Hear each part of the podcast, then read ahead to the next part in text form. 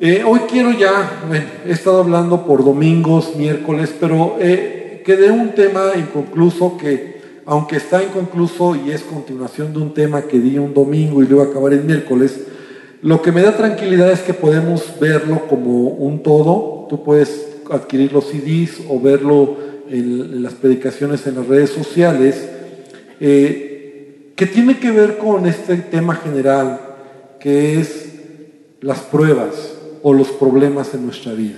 Estuve hablando ya varios domingos sobre ello y un tema que tomé, o un subtema que tomé de esto, que era las pruebas que son, o la prueba que se añade a nuestra vida por el simple hecho de creer en Jesucristo. ¿Te acuerdas de ese tema que, que, tuvimos? Y si no te acuerdas de él, pues eh, puedes comprar o verlo en, en, este, en las redes sociales. Y era la aflicción por seguir a Jesús. O sea, por el simple hecho de ser cristiano, Jesús ya nos dijo que íbamos a padecer persecución. Así lo dijo Jesús. Entonces, y leíamos la escritura de, Juan 15, 18, donde Jesús dice, si el mundo os aborrece, sabed que a mí me ha aborrecido antes que a ustedes, ¿verdad? Entonces hablábamos de que nosotros vamos contra la corriente. Y es muy natural, es muy natural, muy normal que si tú vas en contra de la corriente, pues va a haber de repente pisotones, ¿verdad? Te van a empujar, te van a ver mal, se van a burlar de ti, ¿verdad? Te van a criticar, porque así lo dice la Biblia, ¿verdad? Nosotros vamos en contra de la corriente de este mundo.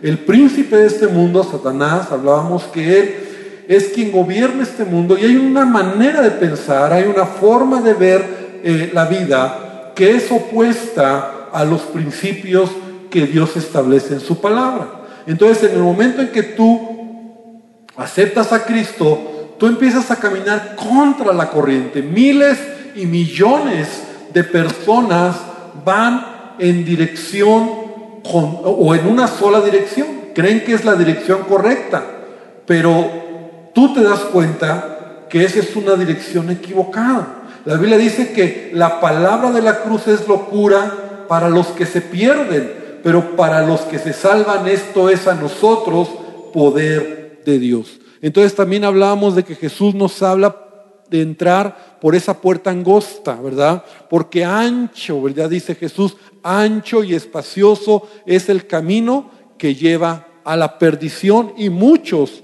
son los que entran por ella. Entonces, si tú has creído en Jesucristo, ¿verdad? ¿Y cuántos de los que estamos aquí hemos recibido o hemos reconocido a Jesús como Señor y Salvador en nuestras vidas? Amén. Entonces ya por ese simple hecho de haber recibido a Jesús en tu corazón, tú estás eligiendo caminar en sentido contrario. Hablábamos acerca también de que, de que eh, tenemos que ser luz, ¿verdad? Realmente no se trata de que tú eh, estás luchando contra el mundo, sino tu manera de vivir, tu manera de pensar ahora, ¿verdad? Te hace que, que, el mundo te vea que eres raro. Primera de Pedro, el apóstol Pedro dice en el pasado, ante, primera de Pedro 4.3, la voy a, voy a leer esta, esta, escritura que la voy a leer en la nueva traducción viviente, en otra traducción, no en la, no en la 60, dice, en el pasado han tenido más que suficiente de las cosas perversas que les gusta hacer a los que no tienen a Dios. Inmoralidad, pasiones sexuales, parrandas, borracheras, fiestas desenfrenadas y abominable, y abominable adoración a ídolos. No es de extrañarse, no es de extrañarse que sus amigos de la vieja vida se sorprendan de que ustedes ya no participan en las cosas destructivas y descontroladas que ellos hacen. Por eso los calumnian, ¿verdad? O por eso se burlan de ustedes. Porque en el momento en que tú conoces a Cristo, tu vida empieza a cambiar. Tus valores empiezan a cambiar. Ahora te das cuenta que esa vida desenfrenada, esa vida de pecado, ¿verdad? De, borrachera, de vicio, de, de fiesta, de, de, cotorreo, realmente no, dio o no da algo bueno a tu vida, ¿verdad? Te das cuenta que eso te ha destruido, te ha, te ha afectado. Entonces, eres diferente. Y la gente que te conoce se empieza a dar cuenta de tu manera de vivir. Entonces, es normal que tú puedas sufrir, ¿verdad? No, no, no debemos nosotros de, sorprendernos, porque hay cristianos que, y, el tema era este, ¿verdad? Hay cristianos que, que, ay, ahora por ser cristiano eh, me dicen, se burlan, pues es normal. O sea, eso no tenemos que hacer drama, es normal, es parte de, de nuestra vida como cristianos. De hecho, ¿verdad? Nosotros debiéramos de sentirnos, dice el apóstol eh, Santiago y el apóstol Pedro, bienaventurados si por causa de qué? De Cristo padecemos persecución. Entonces, más bien nos debemos de sentir bienaventurados. Así lo dice Pedro, primera de Pedro 4:14 dice, si son vituperados o se burlan o, los critican por el nombre de Cristo, sois bienaventurados. Sois bendecidos, sois felices, sean, siéntanse dichosos si por causa del nombre de Cristo a ustedes los critican o se burlan, porque el glorioso Espíritu de Dios reposa sobre ustedes. Amén. Entonces eso habla de que vas por buen camino, vas en sentido contrario. No te preocupes si a lo mejor tú dices, bueno, pues yo creo que tiene mucho que alguien no se burla de mí o así. Bueno, realmente el punto es que en cualquier momento tú estés listo para presentar defensa, ¿verdad? Pero estamos hablando de esos cristianos que, o bueno, entre comillas, esos cristianos que, que no están siendo luz, ¿verdad? Que, que más bien en lugar de ir en sentido contrario, dicen, bueno, pues vamos como todos van, ¿verdad? No pasa nada. Y vienes a la iglesia, pero tu vida no ha cambiado. Tu vida es la misma y no hay un cambio genuino. Entonces dice aquí el apóstol, el apóstol Pedro, ¿verdad? Ciertamente de parte de ellos, o sea, de la gente que no conoce a Dios, Él es blasfemado. Pero por vosotros, o sea, Dios es blasfemado, pero por ustedes es glorificado. Versículo 15. Así que ninguno de ustedes padezca como homicida o ladrón o malhechor o por entremeterse en lo ajeno. Y ya hablábamos el domingo de lo que es una prueba y lo que es una consecuencia, ¿verdad? Porque hay muchos cristianos que más bien su mal comportamiento hace que los critiquen, que hablen mal de ellos. Eso no es padecer por Cristo. ¿no? O sea, esa es una consecuencia de tu mal comportamiento. ¿no? Entonces, Tristemente así llega a suceder, ¿verdad? Y eso que es cristiano, mira, y en lugar de que me pague o en lugar de que sea una persona diferente, y eso que es cristiano, ¿no? ¿Cuántas veces lo hemos escuchado? Claro, no pasa entre nosotros, ¿verdad? Amén. No debe de pasar entre nosotros, pero lo oímos, es la realidad. Y eso que es cristiano y mira cómo trata a su esposa, ¿no? Y eso que es cristiano y mira cómo es el primero en hacer revolución en el trabajo, ¿no? O sea, no. Entonces dice Pedro, que no sea que padezcas por hacer cosas equivocadas. Porque no, no, que no sea porque por, por ladrón, dice aquí, por malhechor, por metiche, ¿verdad? Por me, entremeterte en lo ajeno, es metiche. La traducción Ernesto Ramírez, ¿verdad? Por metiche. Que no padezcas por eso. Pero si, si alguno dice padece como cristiano, o sea, por causa del Evangelio, no se avergüence, sino glorifique a Dios por ellos. Amén. Entonces, en eso íbamos y Mateo capítulo 5, vamos a ver otra escritura para, para concretar este asunto. Mateo 5, 10 y 11 dice Jesús, Jesús es el que ahora nos da este, este consejo. Dice, bienaventurados los que padecen persecución por causa de la justicia, porque de ellos es el reino de los cielos. Bienaventurados sois cuando por mi causa, nuevamente, os vituperen, ¿verdad? O sea, hablen mal de ustedes, eh, se burlen de ustedes, los persigan y digan toda clase de mal contra vosotros mintiendo. Gozaos. Mira la palabra otra vez. ¿Te acuerdas que está muy relacionada la prueba con el gozo?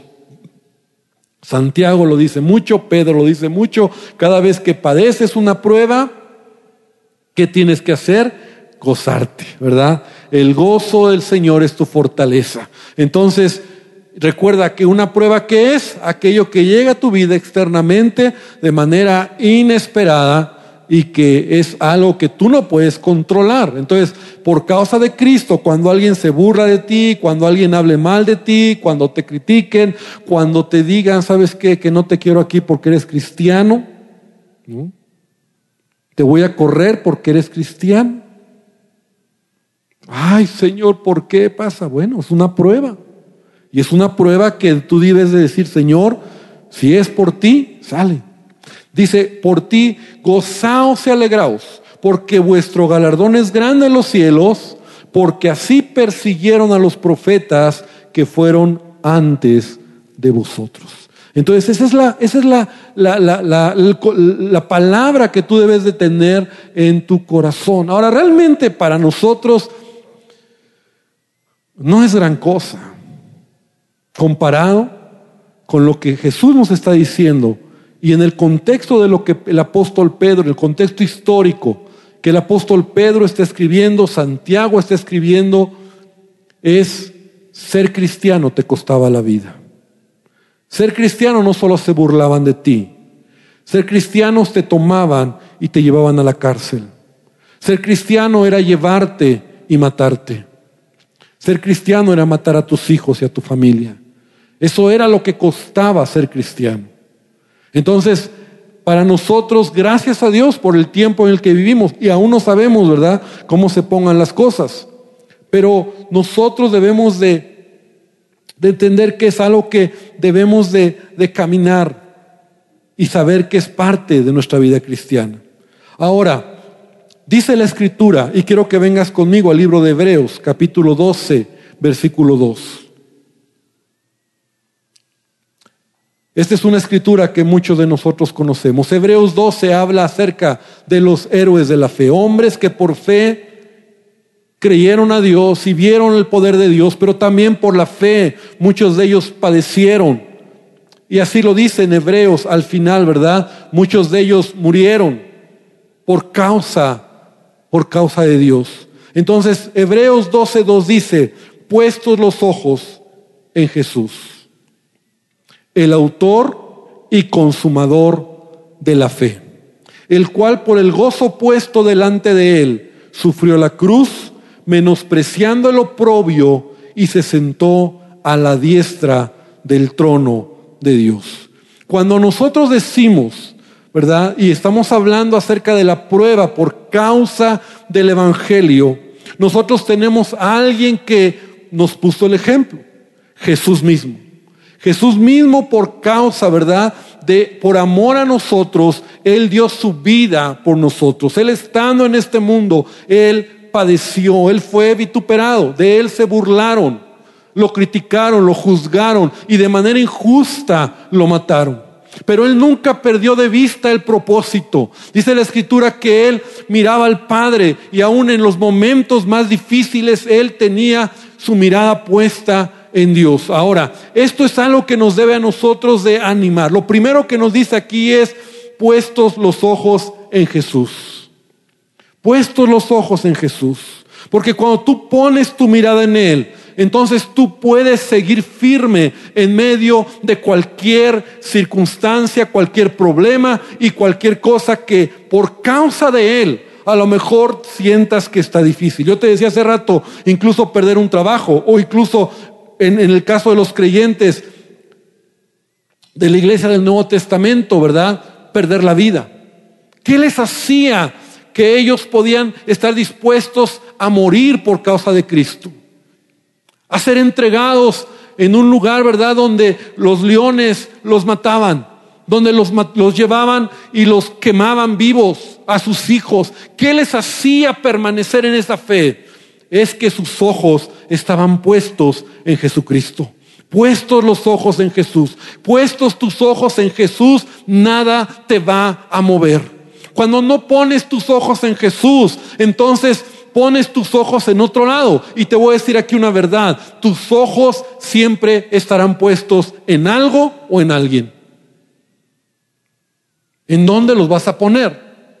Mucha gente pone sus ojos o su confianza, ¿verdad? Estamos hablando de, tu, confianza, tus ojos en, en un trabajo. ¿En qué estás poniendo tus ojos? ¿En una persona? Mucha gente cae incluso por eso, porque sus ojos están puestos en alguien, en una persona. Y no está mal cuando tú puedes tener un líder o alguien que a quien tú puedes reconocer que es de influencia para tu vida. Pero tus ojos están puestos en quién? En Jesús. Puestos tus ojos en Jesús. Porque Él es el autor y consumador de nuestra fe. Porque Él es el que nos va a sostener en medio de la prueba. Porque cuando vienen momentos difíciles, si tú pones tus ojos en cualquier cosa que no sea en Jesucristo, lo más seguro es que te hundas. Entonces es importante entender, vivimos en un mundo donde estamos contra la corriente y a veces no es fácil y a veces las pruebas no son fáciles.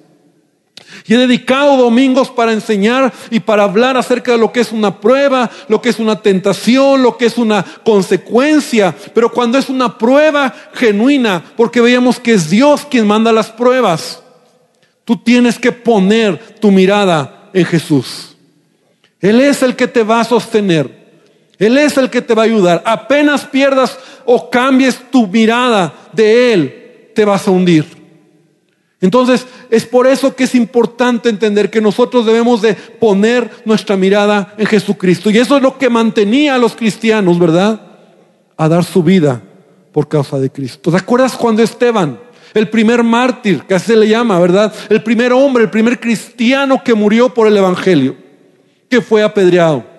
Y lo apedrearon porque él era un hombre tan, tan lleno del Espíritu Santo que, que los judíos no, no, no, aguantaban, no soportaban todo lo que él estaba haciendo. Y, le inventaron un cuento por ahí y entonces lo empezaron a apedrear y, y murió apedreado. Se dice que una de las muertes más complicadas, más difíciles es morir apedreado. hay muertes que son más instantáneas, pero morir apedreado yo lo he imaginado, ¿verdad? Ha de ser difícil. Un balazo al menos es rápido, o no sé otra manera, pero apedreado. Ahora, lo que quiero resaltar aquí es que Esteban dice que él estaba muriendo, él estaba agonizando. ¿Y qué fue lo que vio? Dice que él vio y tuvo una, una imagen, ¿verdad? Una visión del trono de Dios. Porque sus ojos estaban puestos en quién? En Jesús.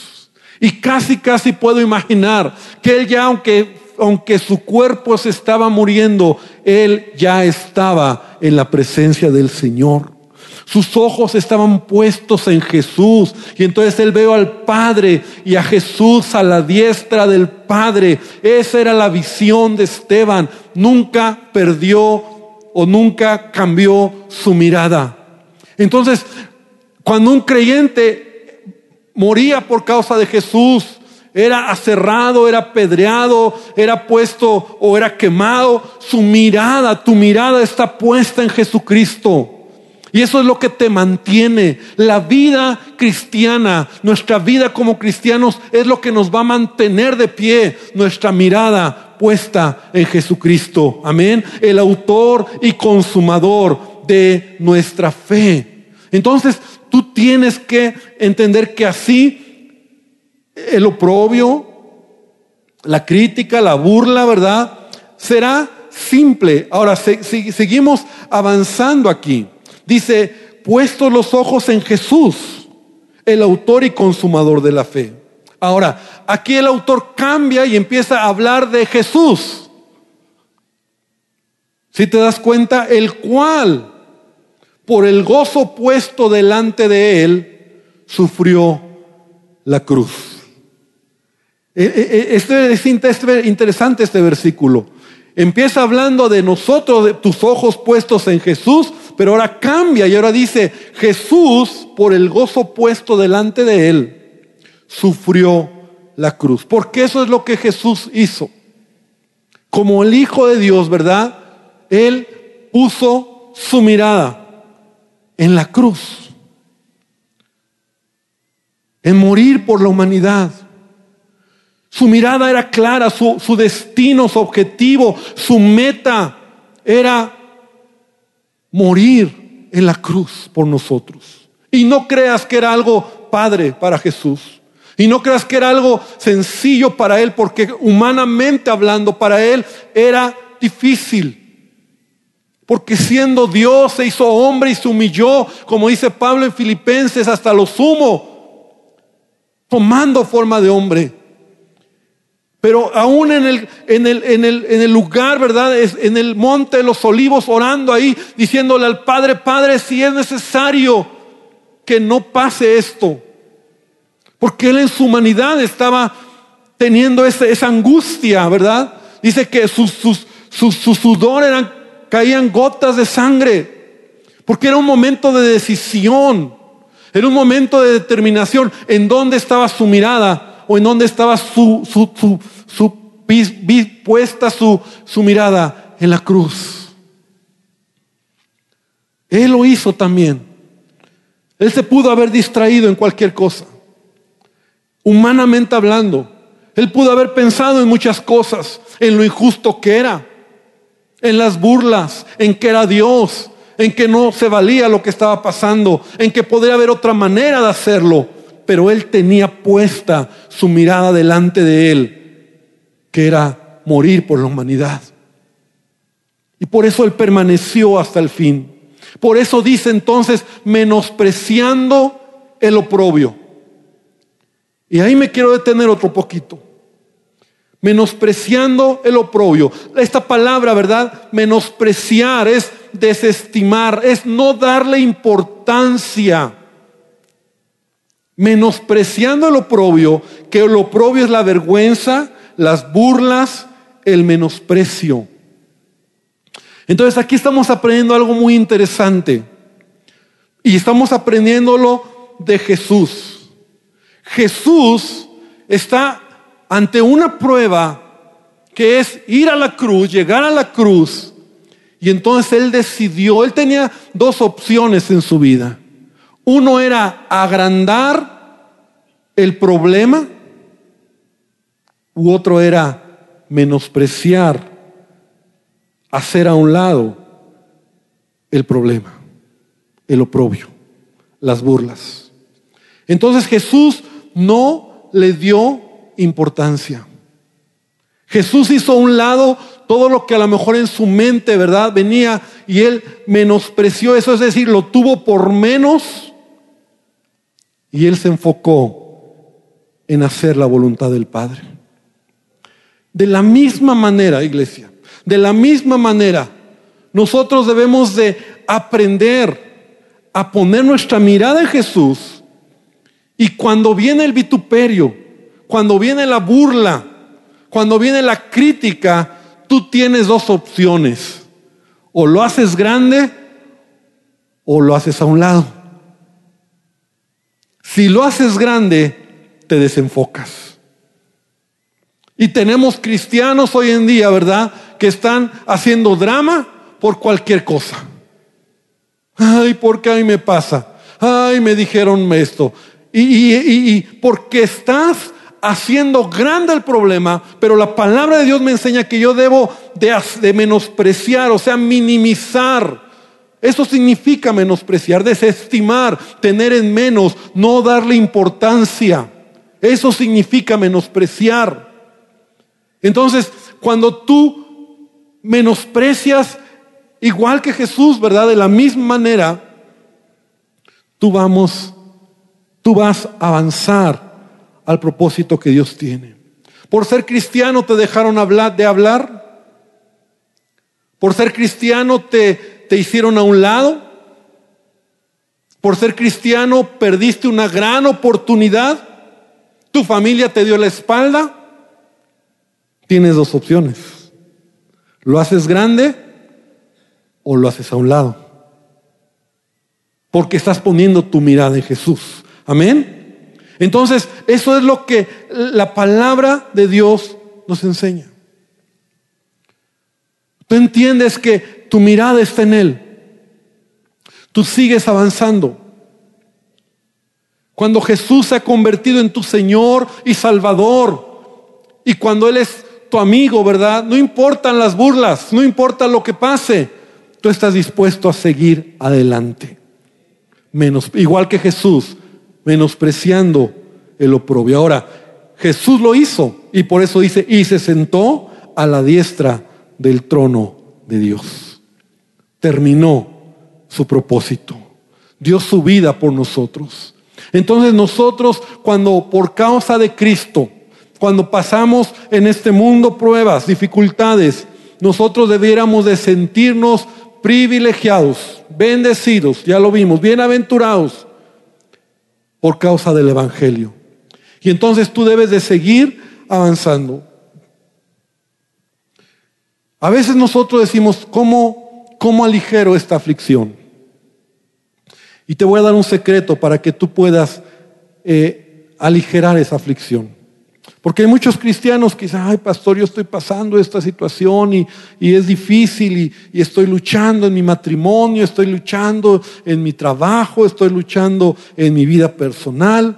Entonces, ¿sabes cómo, cómo aligeras esta aflicción? Cuando tú te integras a la iglesia. Te voy a decir por qué. Porque en la iglesia tú vas a encontrar gente como tú que están caminando hacia el mismo rumbo. Amén. Entonces tú te das cuenta que no estás solo. Hay hermanos tuyos que puedes hacer amigos y que es gente que igual que tú están avanzando. Quita de tu mente, quita de tu, de tu cabeza esa idea de que la iglesia solo es un lugar para venir a escuchar a un hombre que está aquí al frente, que da una palabra y toda la semana estás luchando solo. Si esa es tu realidad, no has entendido lo que es la iglesia. La iglesia es tú y yo. El que está al lado es la iglesia. Es tu hermano que puede decirte, estamos juntos en esto. Estamos caminando juntos. Hermanos, amigos, personas con los que tú puedes entender que vamos en una misma dirección. Amén. Y dale un aplauso al Señor por ello. Porque sabes qué? La iglesia se convierte en tu familia. En tu familia. En tu familia. Para muchos cuando tú vienes a Cristo, tu familia te hace un lado. Pero ¿qué crees? Encuentras una gran familia, una familia que te acobija y te bendice. Ahí encuentras gente que bendice tu vida y que puedes caminar al lado de ellos o detrás de ellos o delante de ellos, pero no vas solo. Porque sabes que nosotros entendemos que esto es la iglesia. De hecho, la Biblia dice, mejores son que dos que uno. No, está, no, no, lo quiero aplicar solo a lo que siempre lo aplicamos sobre lo que es el matrimonio. No, te estoy hablando del diseño de Dios. Dios nos creó para que vayamos juntos, no solos, no solos. Es decir, nosotros podemos avanzar. Y sabes, cuando tú entiendes lo que la iglesia es para ti, es el lugar donde tú puedes encontrar amigos y gente que bendiga tu vida. Yo como padre, yo te voy a decir algo, y yo he tenido la bendición de, de, caminar, ¿verdad? Por ya por muchos años en, en el Evangelio, y cuando mis hijos eran niños, cuando mis hijos empezaron a crecer, yo siempre tuve una meta en mi corazón, y era que mis hijos hicieran amigos en la iglesia, porque eso los iba a integrar a ellos. Porque amigos afuera iban a encontrar muchos. Pero yo sabía que si encontraban dos o tres amigos, eso los iba a integrar. Iban a caminar juntos, iban a, mirar juntos, ¿verdad? Y a lo mejor tanto que platicaban se iban a encontrar que están a lo mejor en las mismas cosas. Y eso fue mi, una de las cosas que yo, yo trabajé. Claro que yo tenía las dos cachuchas como pastor de la iglesia, pero también como padre. Y entonces yo, yo muchas veces me preguntaba a mí mismo, decía, ¿esta es la iglesia donde yo quiero que mis hijos crezcan? ¿Esta es la iglesia donde yo quiero que mis hijos se desarrollen? O a lo mejor será la iglesia donde eh, se está haciendo mal y lejos de que estén aquí, van a salir corriendo. ¿Y sabes qué? Esto permitió que ellos pudieran integrarse. Sí, ellos conocieron a Cristo en su momento de manera personal. Ellos tomaron su decisión. Pero ahora pregúntame si los puedo sacar de la iglesia. Aquí están sus amigos. Aquí están sus raíces. Aquí está su, su vida. Porque ellos han entendido. Y yo oro para que mis nietos y los que vienen también puedan entender esto. Porque vivimos en un mundo que no mira como nosotros. Es más, te voy a decir algo que es que tú cuando tú lo puedas ver va a bendecir tu vida. ¿Sabes? En el mundo, cuando tú eres cristiano ya, cuando tú has aceptado a Cristo, allá eres una persona rara. En el mundo ya eres una persona rara. Pero sabes que en la iglesia eres valorado. Amén. Eres valorado. Porque entonces ya no eres raro. Más bien dicen, qué bendición. ¿verdad? Allá ya no te aguantan por predicar, ¿no? Ya cállate, nada. Aquí en la iglesia te dicen, predica, comparte. Porque, sabes, encuentras tu familia, encuentras el lugar donde tú puedes integrarte en el cuerpo de Cristo. Allá se burlan de ti. Y en la iglesia encuentras valor, encuentras propósito. Eso es la iglesia. La iglesia no es el invento de un hombre. Es lo que Jesús estableció. Y yo ahora entiendo en el tema que estoy dando, ¿verdad? Que por eso estableció la iglesia. Porque es el lugar donde podemos nosotros fortalecernos. O sea, imagínate en el tiempo antiguo, donde de repente un cristiano moría por causa del Evangelio. Y tú tenías a lo mejor que dar tu vida por causa del Evangelio, pero, o imagínatelo ahorita, ¿no? Y de repente estás así, hay una persecución y de repente tú tienes líderes que admiras, líderes que, que te motivan, que te han sido de buena influencia en tu vida. Y de repente oyes y dicen, ¿qué crees? Que el pastor tal lo mataron por causa de Cristo. Sí, al principio te da miedo, pero ¿sabes qué? Como estamos aquí en todos, dices, bueno, pues si él pudo, pues tal vez yo también voy a poder en su momento. ¿Sabes qué? También al otro, a la otra persona por causa del Evangelio murió, lo mataron. Entonces la iglesia te da ánimo, la iglesia te da fortaleza y dices, podemos, Dios está con nosotros. Gracias a Dios que no vivimos ese tiempo. Pero eso pasa en la vida diaria. Por eso me encanta a mí cuando, cuando como, como iglesia podemos nosotros integrar relaciones. Y vas a un curso de matrimonios y ya te haces amigo de matrimonios. Y vas a un curso de, varones, por ejemplo, este evento de varones, ¿verdad? Que muchos dicen, ah, ¿a qué voy? Pues vas a encontrar varones con quienes te vas a hacer amigo y a lo mejor ese amigo, esa persona, va a, a, ser afín a ti y juntos van a decir, pues vamos para adelante. Cuando tenemos los retiros de hombres o de mujeres, ¿qué pasa? Regresan y ya son amigos. Y ya hasta se dan sus teléfonos y ya se comunican. Y eso te hace integrarte. Hay del solo que cuando cayere no habrá segundo que lo levante, dice la palabra. Entonces la iglesia se convierte en el lugar donde tú eres fortalecido. No donde vienes solo a fortalecerte en la idea de que vengo a cargar la pila porque allá afuera está dura la cosa. Sino en el sentido de yo quiero ser parte de la iglesia. Y yo quiero dar mis dones y mis talentos. Yo quiero invitarte entonces esta, esta, esta noche para que podamos nosotros orar. Cuando tú te integras al cuerpo de Cristo, te vas a dar cuenta que es andar contra la multitud ya no es tan difícil. Sí, somos unos cuantos, comparado con los miles o millones que vienen en contra la corriente de este mundo, como dice la palabra. Pero si tú estás integrado, vas a darte cuenta que es más sencillo.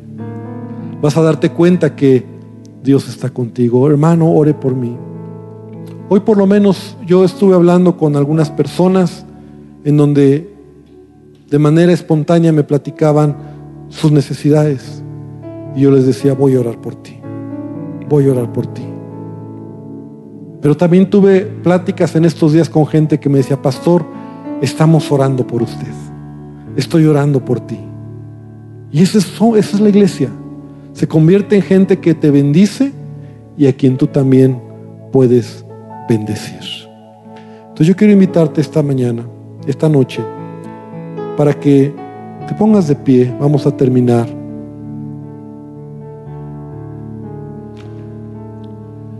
Y vamos a pedirle a Dios que Él nos ayude. Puestos tus ojos en Jesús. Puestos tus ojos en Él. Porque Él es el autor y consumador. Él es el autor de tu fe. Y Él quiere que tú un día puedas terminar la carrera. Pero así como Jesús puso delante de Él también su meta, que era la cruz. Y la manera en que Él pudo salir adelante es menospreciando el oprobio. En todo problema y en toda prueba, tú vas a decidir agrandar o hacer menos ese problema. Estamos hablando en el sentido por ser cristiano, por conocer a Jesús. Y cuando tú entiendes que estamos en este mundo, pero Jesús quiere bendecirte, Jesús quiere ayudarte, Jesús quiere sostenerte en medio de la tribulación, entonces esta noche digámosle a Él, Señor, aquí está mi vida. Señor, aquí estamos. Gracias por tu amor. Sí, gracias Señor, porque cada vez más es claro y, y estamos viéndolo en la sociedad como las cosas se están polarizando, como lo malo es más marcado, el pecado es más marcado. A lo malo le llaman bueno, a lo bueno se le llama malo. Y es tiempo de levantar la voz, no en un sentido eh, de gritarlo, pero sí en un sentido de permanecer firmes cuando es necesario tener que mostrar lo que creemos y lo que realmente tú estableces en tu palabra. Y eso, eso traerá para muchos de nosotros burla, crítica. No nos gusta la crítica, no nos gusta la burla, no nos gusta que nos menosprecien. Pero Señor, enséñanos a entender que si es por ti, nuestra perspectiva tiene que cambiar. Pero sobre todo que nuestra mirada esté puesta en ti. Y esta, noche, hermano, yo te invito a que tú le digas a Jesús, Señor, que mi mirada esté puesta en ti que mi mirada esté puesta en ti, en ti Jesús, en nadie más que en ti. Y Señor, te pedimos que tú bendigas esta palabra. Y aún esta noche yo quiero terminar y antes de terminar, yo quiero decirte y decir a las personas que nos visitan por primera vez que Jesús te ama y tal vez si tú nunca has recibido, has dejado que Jesús tome el control de tu vida. Hoy es un buen momento para que tú le digas en tu lugar, Jesús, necesito de ti. Señor Jesucristo, entra a mi vida. Señor Jesús, toma el control de mi vida. Dile esta noche, Señor Jesús, quiero conocerte más. Si tú nunca has dejado que Él sea el que tome el control, hoy Él te abre los brazos, Él te ama y Él desea bendecirte. Basta que tú hoy le digas a Él y Él escucha tu clamor. Y Señor, te pedimos ahora que nos bendigas. Te rogamos que tú nos guardes de regreso a casa, que tu bendición sea sobre nuestras vidas. Y Padre, oro, oro esta noche y te pido porque podamos caminar siendo luz. Caminar sabiendo, Padre, que en ti hemos creído, que tú eres nuestra ayuda. Y Señor, gracias porque no estamos solos porque tú estás con nosotros. Gracias por el hermano que está al lado mío. Gracias Señor porque puedo encontrar ánimo, fortaleza. Señor, gracias por lo que he encontrado en tu cuerpo, en tu iglesia. Gracias Jesús por tu amor y por tu misericordia. Bendícenos y llévanos con bien. En el nombre de Jesús. Amén y amén, Señor.